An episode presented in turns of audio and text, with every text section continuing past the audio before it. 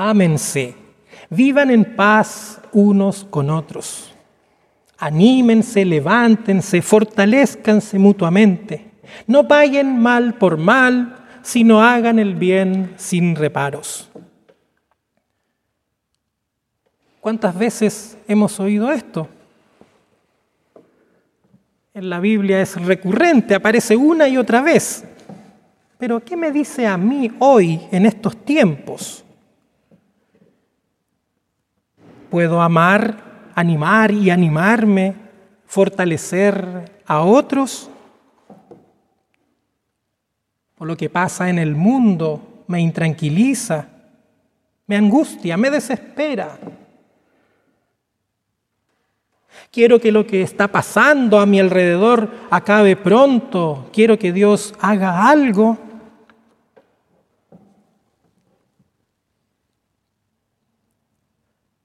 ¿Soy capaz de ver la realidad en perspectiva? ¿O las tinieblas no me dejan hacerlo?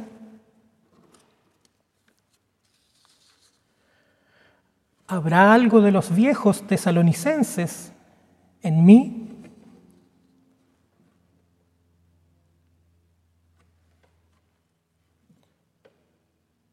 Pablo termina su exhortación con una serie de consejos de carácter imperativo.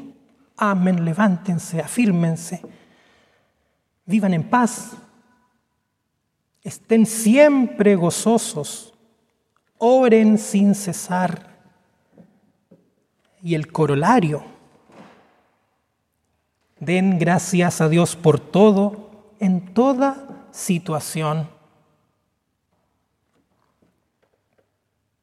A diferencia de otras veces, de otros textos, de otras cartas, Pablo no los está reprendiendo primero reconoce sus virtudes. Sin embargo, a pesar de sus virtudes, están mal enfocados.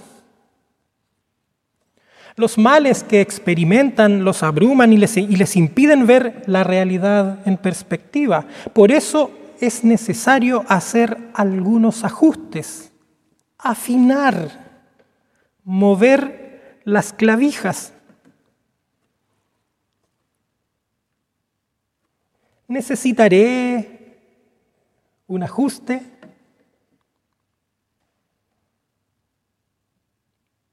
¿Soy capaz de reconocer el bien que viene de Dios? ¿Veo la realidad en perspectiva?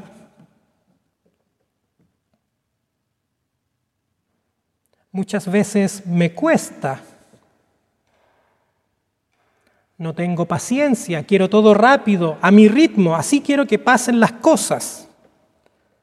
El marco bajo el cual interpreto la realidad y me desenvuelvo suele ser tan pequeño que vivo cambiando de parecer. Vivo buscando formas alternativas de vivir sin reparar en que estas formas alternativas riñen, riñen con la voluntad de Dios. Y así transcurre toda mi existencia, de un lado a otro, desorientado. Una vida irresoluta e incompleta, con apariencia de perfección, con chispazos, reflejos, de luz. O por el contrario, lo que es peor, tengo una vida tan buena, las bondades que experimento son tan frecuentes, son pan de cada día, son tan comunes que pasan desapercibidas. Siempre están ahí y olvido de quién vienen no reconozco al Señor como el proveedor. Pero hermanos y hermanas, todo viene de Dios y debemos tenerlo siempre presente. Los consejos del apóstol no son una lista de conductas moralizadoras. No se trata de portarse bien para calmar la ira de un Dios estricto e impasible. No. Estos consejos son una invitación a despertar la memoria, a mirar hacia atrás, a reconocer todo lo bueno que Dios ha hecho por nosotros y a ser siempre agradecidos por ello. Esta gratitud está fundada en la fe y en la esperanza, no en nuestro propio entendimiento, que muchas veces es inestable. Este dar gracias por todo en todo tiempo, bajo cualquier circunstancia, no es un mantra tampoco, ni una autoarenga. Eh, gracias, gracias, gracias. No. Qué agradecido soy. No, no es eso tampoco. Es realmente fruto de la fe. Por eso cuando eso ocurre podemos ser animados, podemos animar a otros y estar alegres en medio de la adversidad y así dar gracias por todo en cualquier circunstancia. Puede parecer difícil hasta absurdo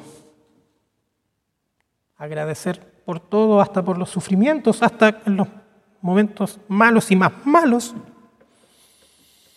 Pero no es así, no lo es. Y tenemos nosotros como creyentes la prueba viviente de su no absurdez, de su realidad y pertinencia.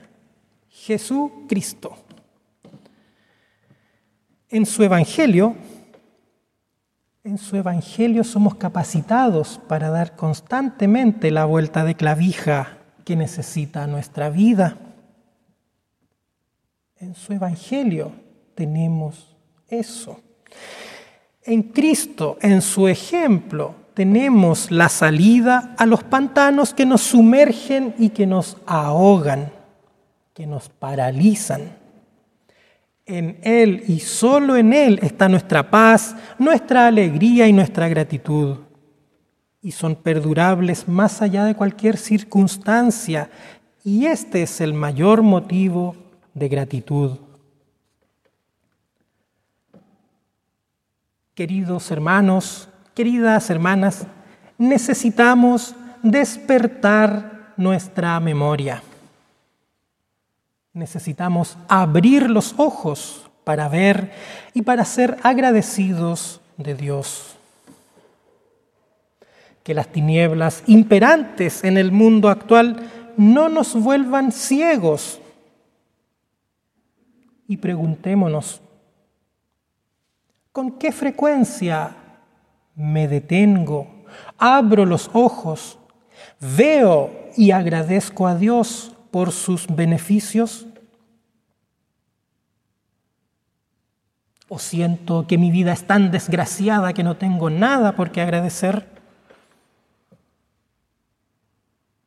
Si es esto último, pensemos en los tesalonicenses. Cristo era lo único que los inspiraba y que sea así para nosotros hoy. Pues solo con los lentes del Evangelio se puede ver el mundo en perspectiva, con ningún otro, con ningunos otros. Y cuando esto ocurre no podemos sino ser agradecidos. Y solo después de esto, cuando reconozco a Dios como el autor y consumador del bien, solo ahí puedo realmente comprometerme con el bien Solo cuando reconozco a Dios puedo realmente comprometerme con el bien y puedo actuar con responsabilidad. Y solo ahí también puedo hacer frente al mal que busca aplastarme.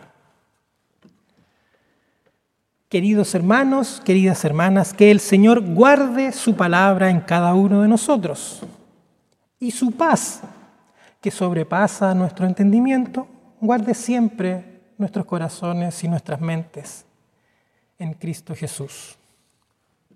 Amén.